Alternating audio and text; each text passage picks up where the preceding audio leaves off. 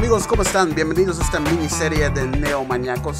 Estamos quedándonos en casa, siguiendo las indicaciones, todos cuidándonos. Vamos a platicar un rato, platicar de varios temas de deporte, de economía, de todo un poco, muy sencillo, muy casual. Gracias por escucharnos, bienvenidos a este nuevo capítulo. Disfrútalo.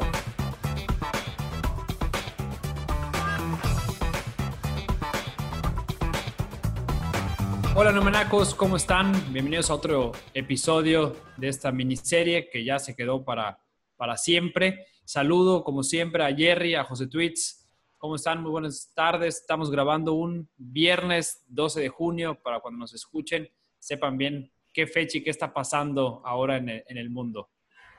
Bien, muy bien. Hola Felipe, hola José Tweets. Eh, así es, ya agarramos, ya agarramos un buen ritmo. Ahorita no hemos dejado estos episodios en cuarentena. La verdad es que ha estado, ha estado muy bueno. Ya agarramos ritmo todos los viernes, sacando episodios todos los martes. Eh, la verdad han, estado muy buenos los, los contenidos. Espero que les haya gustado. Y pues saludo también a José Tweets. ¿Qué onda? ¿Cómo estás? ¿Qué onda? ¿Qué onda? Muy bien. Eh, aquí igual en otro episodio más. Esperando que se ponga tan interesante como los demás. Vamos a ver qué tenemos para hoy. Hoy tenemos una invitada muy especial, una amiga y podríamos decir colega de TEDx. Eh, Moni, Mónica Alba, organiza TEDx Cancún. De hecho, fue la primera licencia en el sur, fue TEDx Cancún. Luego fuimos nosotros con TEDx UPP. Ahí nos, Moni fue un, una pieza importante para que nosotros nos animemos en este mundo de TEDx. Eh, y pues bueno, ya desde hace cuatro años que hemos tenido una muy buena comunicación. Nosotros hemos ido a TEDx Cancún, Moni ha venido a TEDx UPP y a TEDx Mérida ahora. Y pues la verdad, eh, ya tenemos una muy buena amistad. Eh, Moni, bienvenida a los micrófonos de Neomaniacos. Muchas gracias, un gusto la verdad estar con ustedes y poder compartir con toda su comunidad neomaniaca.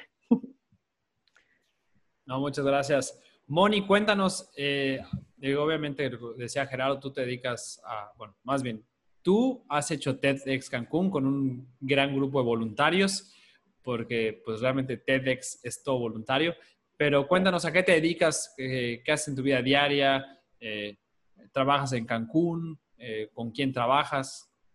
Eso, es, eso me encanta, vamos a, vamos a contarles eso, porque como bien dices, todos los que nos dedicamos a, a TEDx o que estamos en, involucrados en cuestiones de TEDx, pues, con, pues es voluntario, ¿no? Aunque nos consume muchísimo tiempo y le invertimos muchísima energía, generalmente cuando nos conocemos y cuando platicamos es, oye, ¿y tú qué, a qué te dedicas en tu vida normal, no? Entonces es como, sí. ah, sí, además de TEDx hago esto. Entonces es muy chistoso cómo, cómo se da.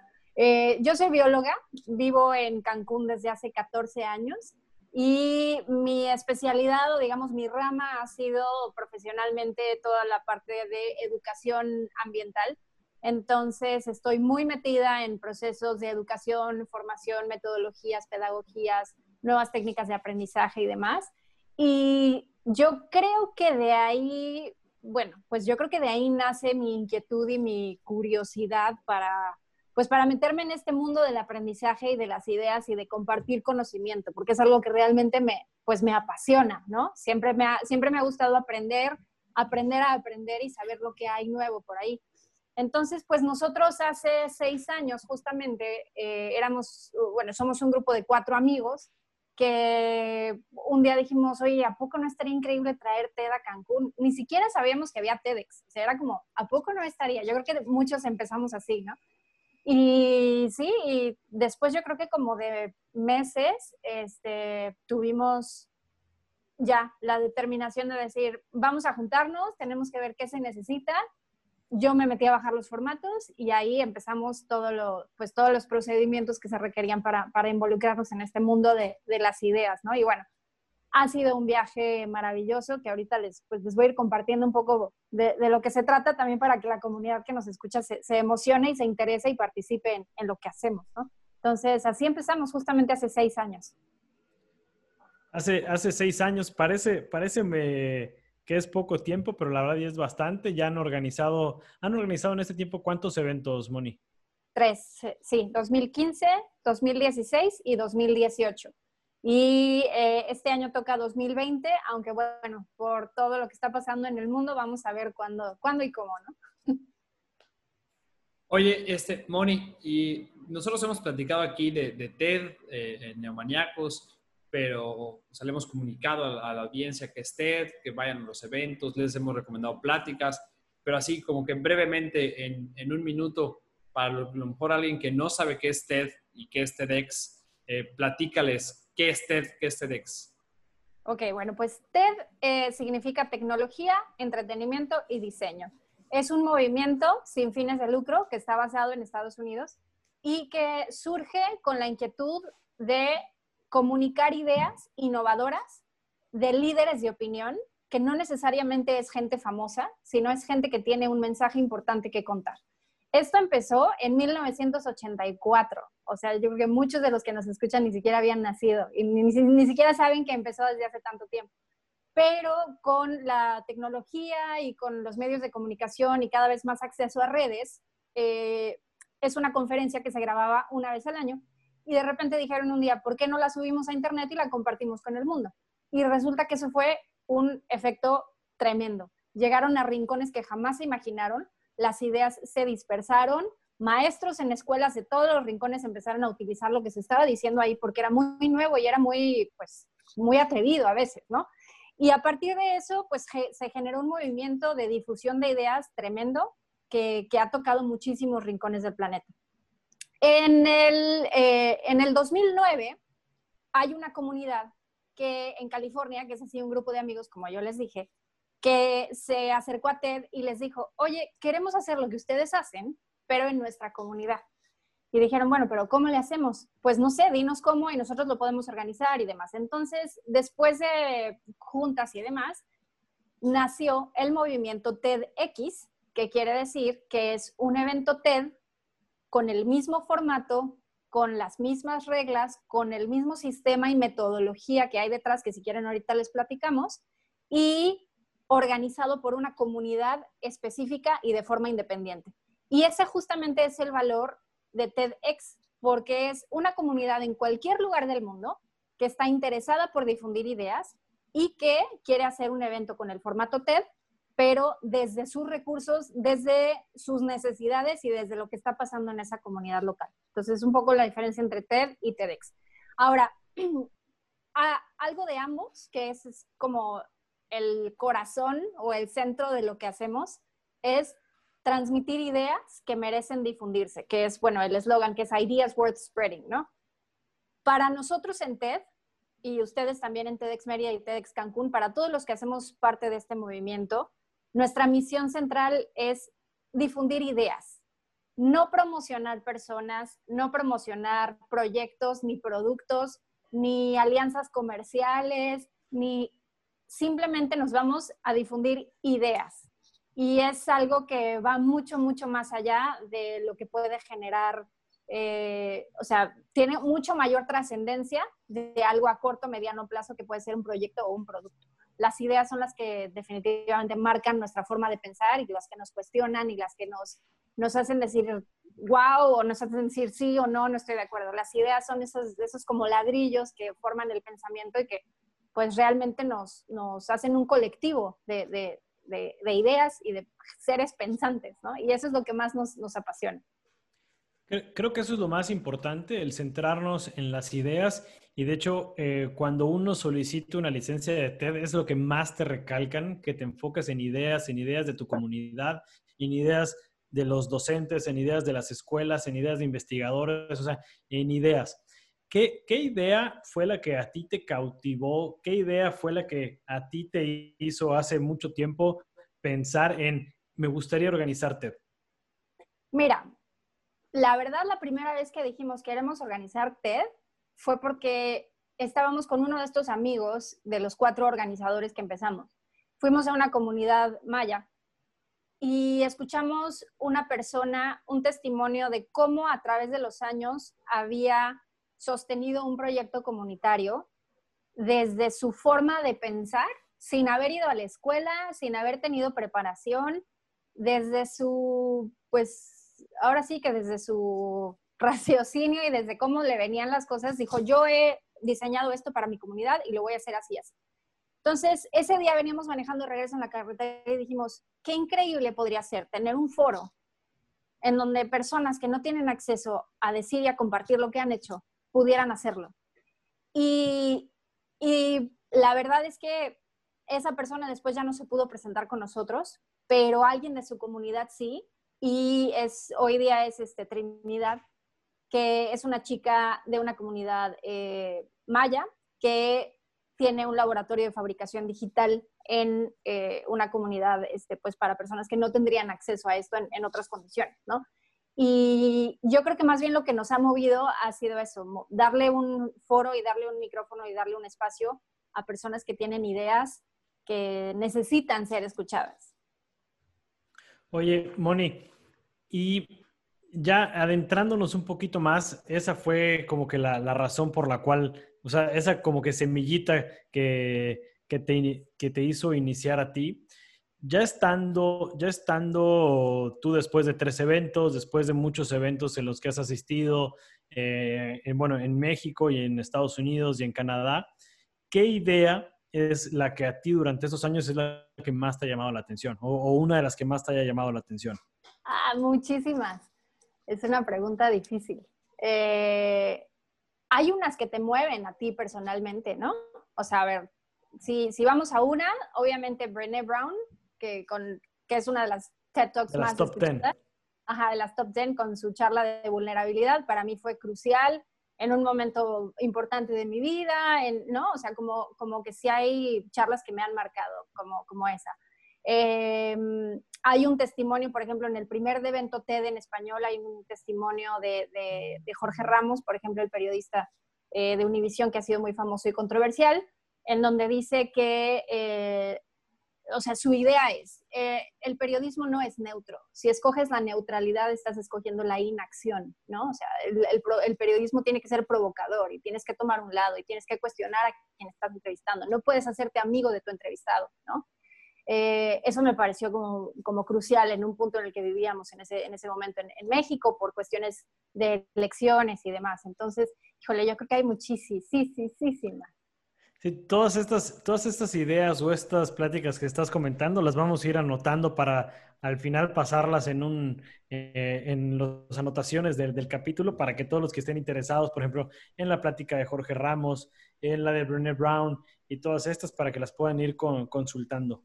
Yo sé que a mí no me preguntaste, Jerry, perdón, pero a mí la de Ken Robinson, la de las escuelas han matado a la creatividad, que igual es de las más vistas, pero de todas las de TED, creo que es la que más me, me ha gustado. O sea, bueno, no la que más me ha gustado, pero como que la que más me acuerdo, la que más me ha dejado marcado y la que, la que más he visto, porque luego la he visto dos o tres veces más, ¿no? O sea, ya la ves una vez y de repente como a los tres, cuatro meses, a ver, la voy a volver a ver, ¿no? Sí. Sí, nosotros, nosotros igual las pláticas TED las utilizamos mucho para capacitación en la universidad y la de Ken Robinson y la de Rita Pearson, la de eh, Cada niño necesita un, un, campeón. Estas dos las utilizamos en la universidad cada vez que entra una persona a trabajar. Es como que tienes que ver estas dos charlas porque es un abrir tu, tu cerebro, ¿no? Entonces... Es, un mar de información, la verdad. Sí. Oye, oye Moni, y, y del, la, de lo que ustedes han organizado allí en Cancún, eh, ¿cuáles son las ideas que, que, más te han gustado? Eh, ¿Cuáles son las ideas que, que, te han llevado y que crees que han trascendido más de los eventos ya locales de ustedes? Pues mira, igual hemos tenido de todo. Si me dices una idea que nos llamó mucho la atención, fue en, nuestro segundo evento que tuvimos a Aldo Hansel, que nos habló del baño del futuro, ¿no?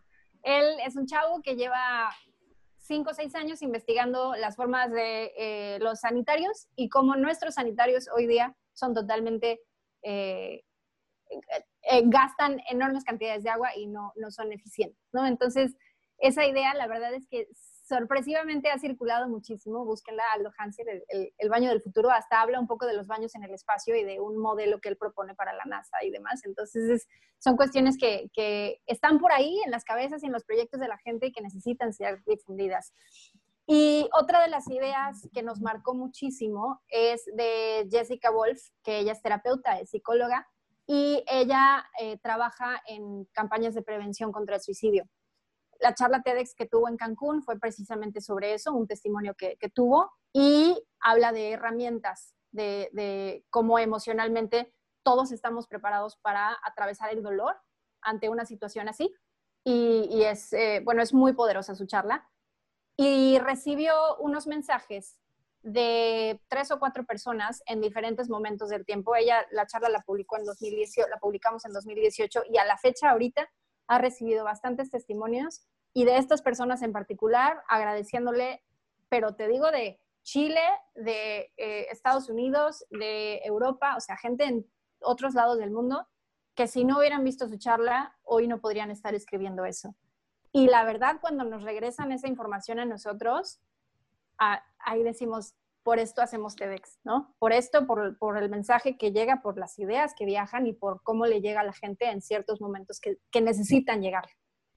Sí, yo, yo, recuerdo que esa charla la vimos en vivo este, en TEDx Cancún y sí, sí es una, una charla muy llegadora, ¿no? Que hasta te, te inspira a ayudar a alguien que a lo mejor también sea vulnerable, o sea, que esté en una situación vulnerable porque bien, bueno, bien sabemos que los seres humanos eh, vivimos diferentes etapas en nuestra vida, diferentes formas de pensar y diferentes eh, experiencias que nos hacen tomar decisiones, ¿no? Ahorita cuando tú dices, en tal momento de mi vida, esa fue mi charla favorita, pero a lo mejor ahorita ya es otra, ¿no? Yo me acuerdo que esa te invita también a, tomar acción y a preocuparte por algo que, por ejemplo, en México, ¿no? Aquí en Yucatán donde estamos es el estado donde más suicidios hay, a nivel eh, nacional y sí te deja pensando esta, esta charla de, oye, ¿qué más puedo yo hacer para que la gente no se suicide? ¿no? Para que la gente no, no tome esa salida, por así decirlo, este, que no es la mejor, ¿no? Obviamente. Pero sí creo que esta parte de TED ayuda muchísimo. Sí, la verdad es que sí, qué bueno que tuvieron la oportunidad de verla. Y pues así como esas han habido, digo, hemos tenido testimonios de chavos que han practicado homeschooling, ¿no? que nunca han ido a la escuela y cómo desde el homeschooling han podido hacer cosas increíbles y han cuestionado los sistemas educativos precisamente desde otra perspectiva y desde la perspectiva de lo que necesitan los estudiantes. Ah, tenemos dos charlas de homeschooling buenísimas, una de eh, Amauri, Amauri, Amauri, Amauri, de TEDx Cancún, se me fue ahorita el apellido. Y, y Sophie, ¿no? Ajá, de Sophie, Sophie de Fo.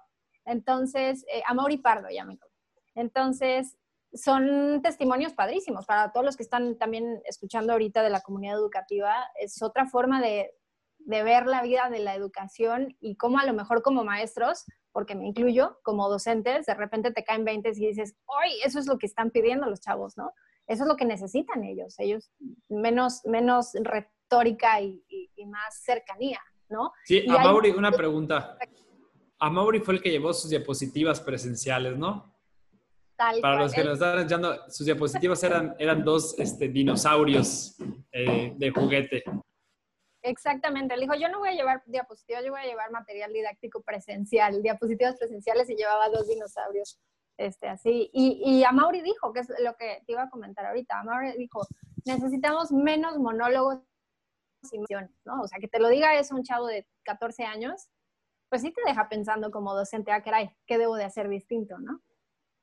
Sí, un dato curioso para la plática de Sophie, precisamente de Homeschool, ah, eh, es que eh, un año después, eh, la mamá de Sophie, Patty, estuvo con nosotros en TEDx UPP, platicando precisamente igual de Homeschool, pero desde la perspectiva del padre, ¿no? Entonces, TEDx Cancún tiene una plática de Homeschool desde la perspectiva del alumno y nosotros en TEDxUPP tenemos la de la perspectiva del padre de familia. Entonces, la verdad está muy interesante ver, ver las dos charlas porque, pues bueno, se complementan, se complementan muy bien, ¿no?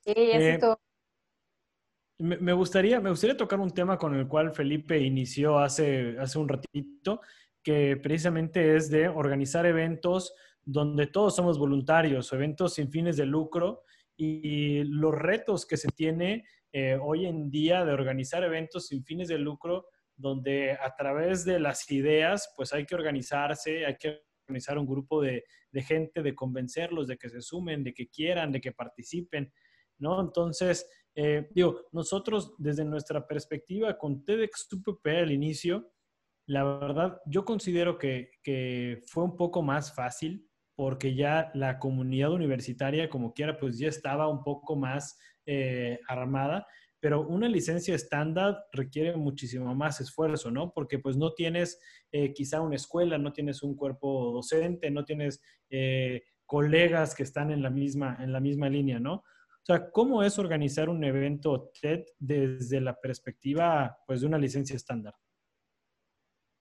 Híjola, es este, aventarte al precipicio sabiendo qué hay abajo, sabiendo a dónde vas a llegar, pero no sabiendo cómo va a estar la caída. Así. La verdad es que ha sido un viaje increíble y nos dimos cuenta que cuando te avientas, a ver si puedo hacer esta analogía, que cuando te avientas, y no nada más de TEDx, a un proyecto y tienes tu mochila bien puesta, que tú hiciste esa mochila, que es tuya, que nadie te la hizo, y tienes tu paracaídas bien puesto, y los demás ven eso y lo comparten contigo, se avientan contigo y se avientan con sus propias mochilas y dicen, yo en esta mochila traigo estas herramientas que puedo aportar a esto. Y así, cada paracaídas es diferente y entre todos vamos armando algo que, pues que es un producto, de hecho, cada evento ha sido un producto único, ha sido una vivencia específica en donde pues el equipo se va como conformando de personas diferentes, de formas diferentes, sale gente, regresa gente, entra gente nueva. Pero yo creo, y te digo, por eso creo que lo puedo traspolar no nada más a TEDx, sino a cualquier otro proyecto, cuando realmente crees en una causa y te mueve lo que estás haciendo, eh, pues los demás pueden ver eso y se contagian y los que realmente quieren participar traen lo mejor de sí para entrarle esto te lo estoy pintando muy bonito y muy romántico. Obviamente cuesta muchísimo. Cuesta que a veces no tienes gente, cuesta que a veces necesitas sacar las cosas solo, necesitas estar ahí tú y, y con dos personas más sacando un evento que no tenías planeado, ¿sabes? O sea, cuesta muchísimo, pero si hay esa persistencia de a dónde quieres llegar, con la claridad de la misión y con la transparencia de intención, el voluntariado se empieza a generar poco a poco. Eh, pues sin que te des cuenta. Y tienes a gente que se va a fletar lo que le pidas a la hora que le pidas. Eh, y, no por, no desde un punto de vista como, como que ellos lo hagan, sino al contrario, se suman de corazón porque dicen, sí, claro, yo le entro, ¿no? Entonces, sí, la verdad es que les puedo compartir eso. Yo me imagino que ustedes vieron eso con TEDx Mérida. Yo tuve la oportunidad de ir al evento de TEDx Mérida en donde ustedes hicieran un, un una organización perfecta a la hora de la comida. Nos llevaron a todos en equipos distintos. Teníamos en nuestros gafetes un distintivo para ir a un restaurante en equipos distintos y fluyó increíble. O sea, éramos qué? 500 personas o ¿cuántas personas éramos? Eh, eran 650, no, 650 personas. Imagínate, 650 personas que en un lapso de una hora, hora y cachito, teníamos que ir a comer a restaurantes distintos, comidas distintas, y eso lo logras nada más con voluntarios. Y entonces, quien, sea que nos esté escuchando ahorita, que estuvo en esos voluntarios, sabe lo que estoy diciendo. O sea, la magia del voluntariado es algo que te hace ser parte de una causa que va mucho más allá de, de ti, o sea, de un individuo. Es un, es un colectivo. Y, y, creo que TEDx también, pues yo creo que nos, nos, nos atrapa desde ahí, de que somos parte de algo más grande que nos hace aportar a nuestra comunidad. Sí, yo, yo creo que esa parte es súper importante que la gente se suma y apoya. Y, bueno, hablando de ahorita el tema del voluntariado, o sea, las Olimpiadas, hay cuántos voluntarios, ¿no? En, TED, ¿cuántos voluntarios hay? O sea, si te pones a ver más allá de, cuánto impacta un voluntario o el voluntariado en la relación de eventos masivos como estos, como, bueno, no, me quiero enfocar tanto, no me quiero enfocar tanto en la responsabilidad social, sino más en eventos como un mundial, las Olimpiadas, congresos, etcétera. Eh, aquí, bueno, fue el año pasado el congreso del Foro de la Paz.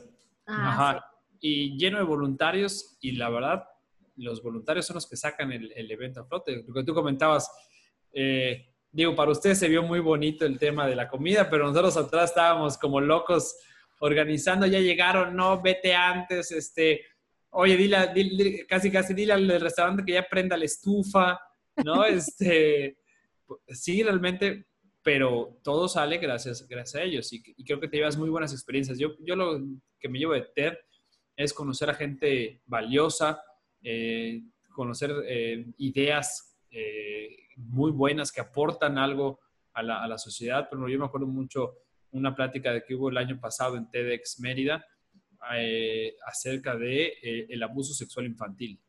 ¿no? De, de, a mí esa plática igual, esa charla me marcó de cómo tenemos que abordar estos temas con los niños, que luego nos da pena o no, sabemos cómo. ¿no? Ese tipo de, de, pláticas sí te, sí te van llenando.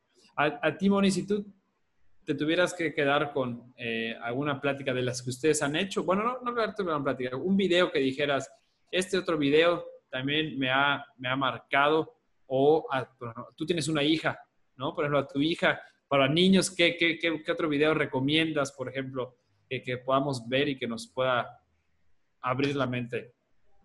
Para niños. Ay, es que de repente, prum, así, ya entra en la biblioteca. Sí. Mira, ahorita que dices para mi hija, y hay una, de hecho, es una de las que iba yo a mencionar hace rato, nada más que no me acuerdo de, de Sayid. Bueno, a ver si José Tweets o Luis nos puede ayudar con el nombre, pero les, les, voy a, les voy a decir de qué trata para que la tengamos cuando puedan publicar esto. Es eh, Sayid Monsu, no, no me acuerdo cómo, cómo se llama la, la chava. Es una chava que la idea es, necesitamos enseñar a nuestras hijas a ser valientes, no perfectas.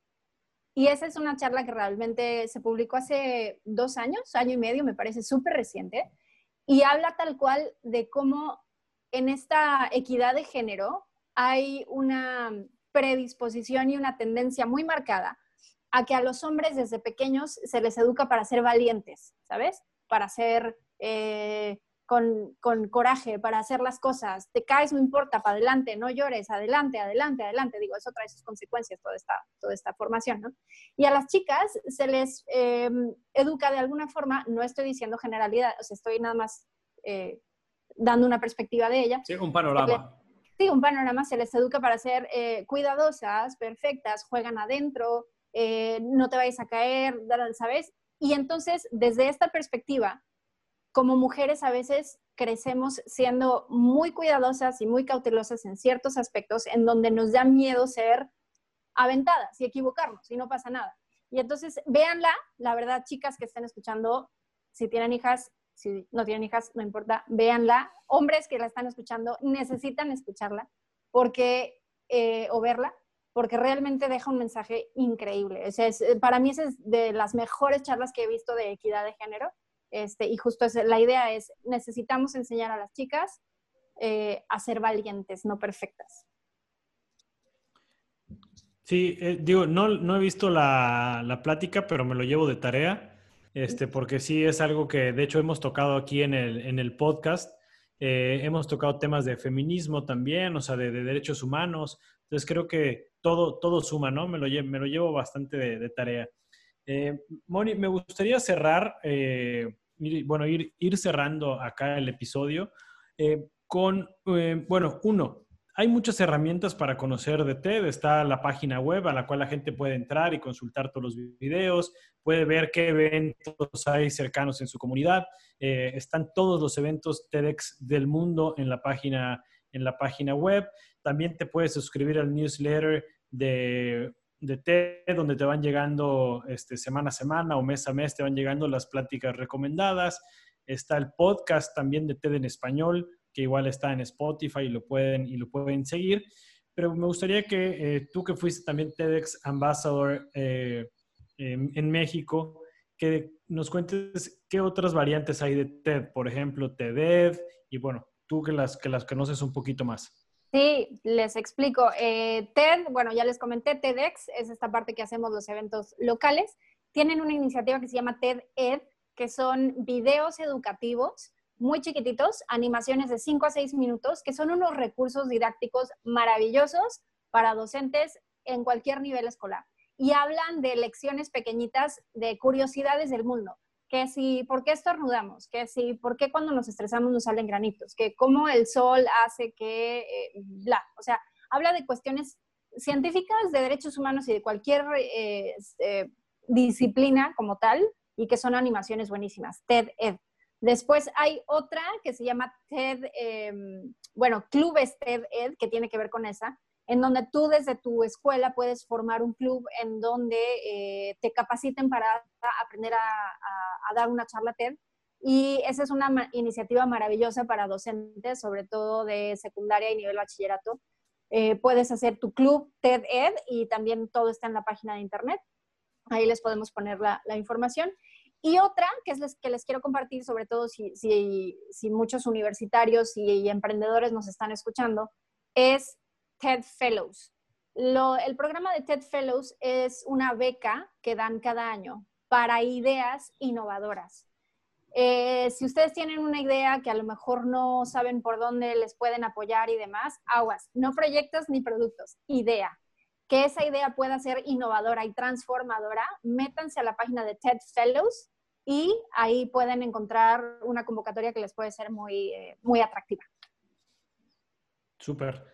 También, digo, ya para organizadores existe también el TED Fest, existe el TEDx Salón, existen un montón que ya podrán consultar en la, en la página web. Em, ahora, Moni, pasamos a nuestra última sección, que son las preguntas de José Tweets, donde le cedemos el micrófono a, nuestro amigo José Tweets y pues pone, pone ya eh, los temas un poquito más tranquilos ya en, en la mesa. Dale, a ver. Muy bien, muy bien. Sí, la, la sección más aclamada de, del programa normalmente.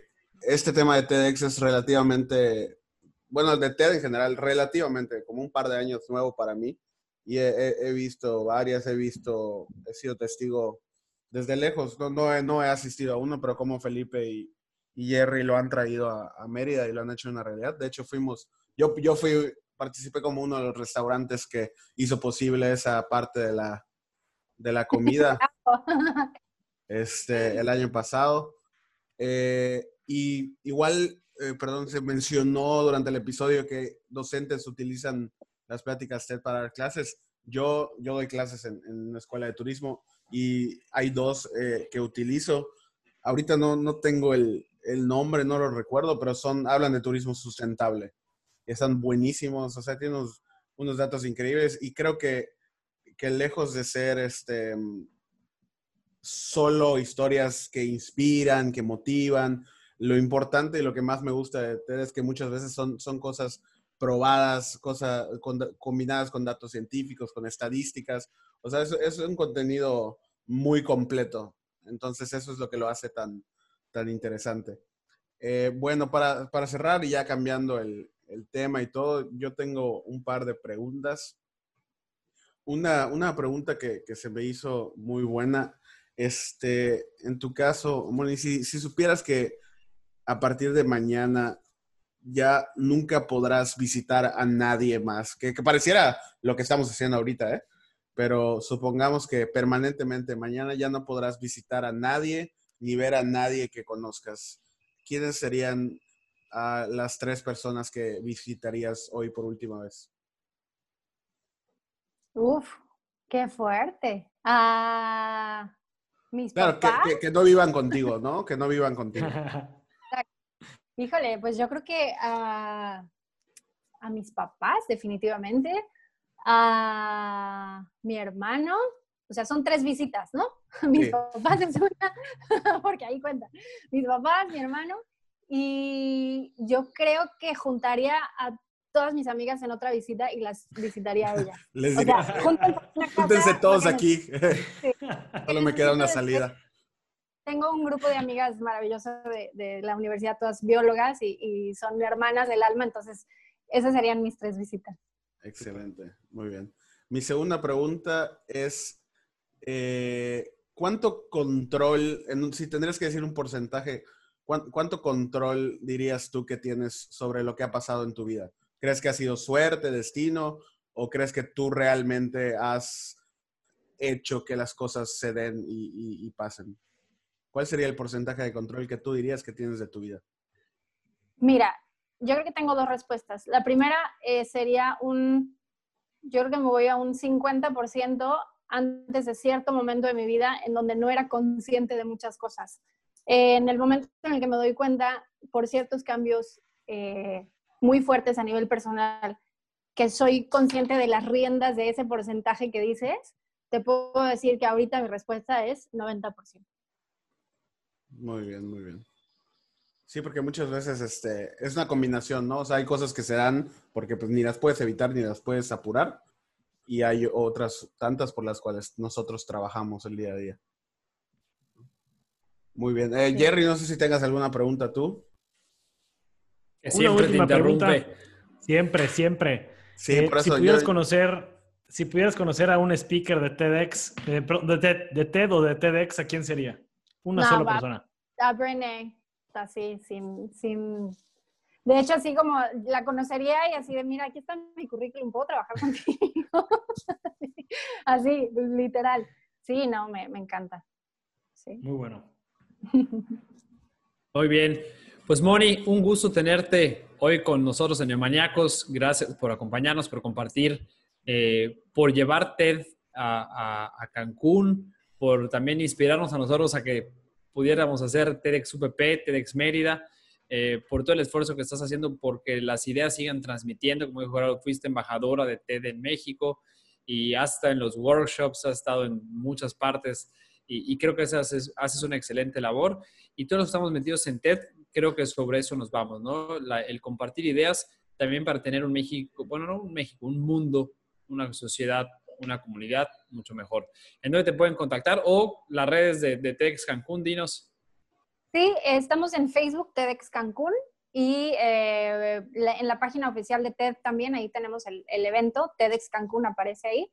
Este, bueno, yo soy Mónica Alba, igual estoy ahí en redes sociales como Mon Alba Moon, entonces quien quiera que, que quiera contactar o establecer ahí algún enlace, con muchísimo gusto y, y gracias a ustedes. La verdad es que hemos formado un equipo, porque así lo vemos nosotros, un equipo increíble con, con la comunidad de, de TEDx en Mérida, de los dos eventos que han tenido y pues invitar a, a todos los que los escuchan a que, a que vean TED, se sumen, participen y se metan en este mundo de las ideas maravillosas.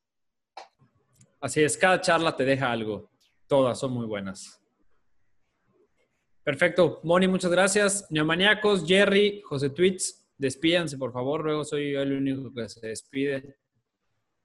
No, pues yo agradecerle a Moni, la verdad es que es una rockstar y pues que nos sigan en nuestras redes sociales, que nos comenten igual que otros temas les gustaría.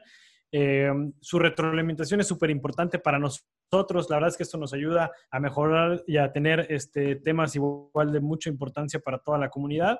Eh, y pues nada, agradecerles que nos escuchen, que hayan llegado hasta acá en esta parte del episodio.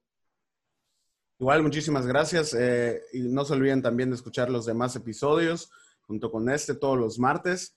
seguirnos en nuestras redes sociales y pues ahí también tomar en cuenta las recomendaciones que hacemos y también que nos manden recomendaciones a nosotros de lo que sea, libros, este, algún programa social que conozcan, cualquier cosa que, que aporte eh, es bienvenida aquí en Neomaniacos para que nosotros igual le demos este, difusión.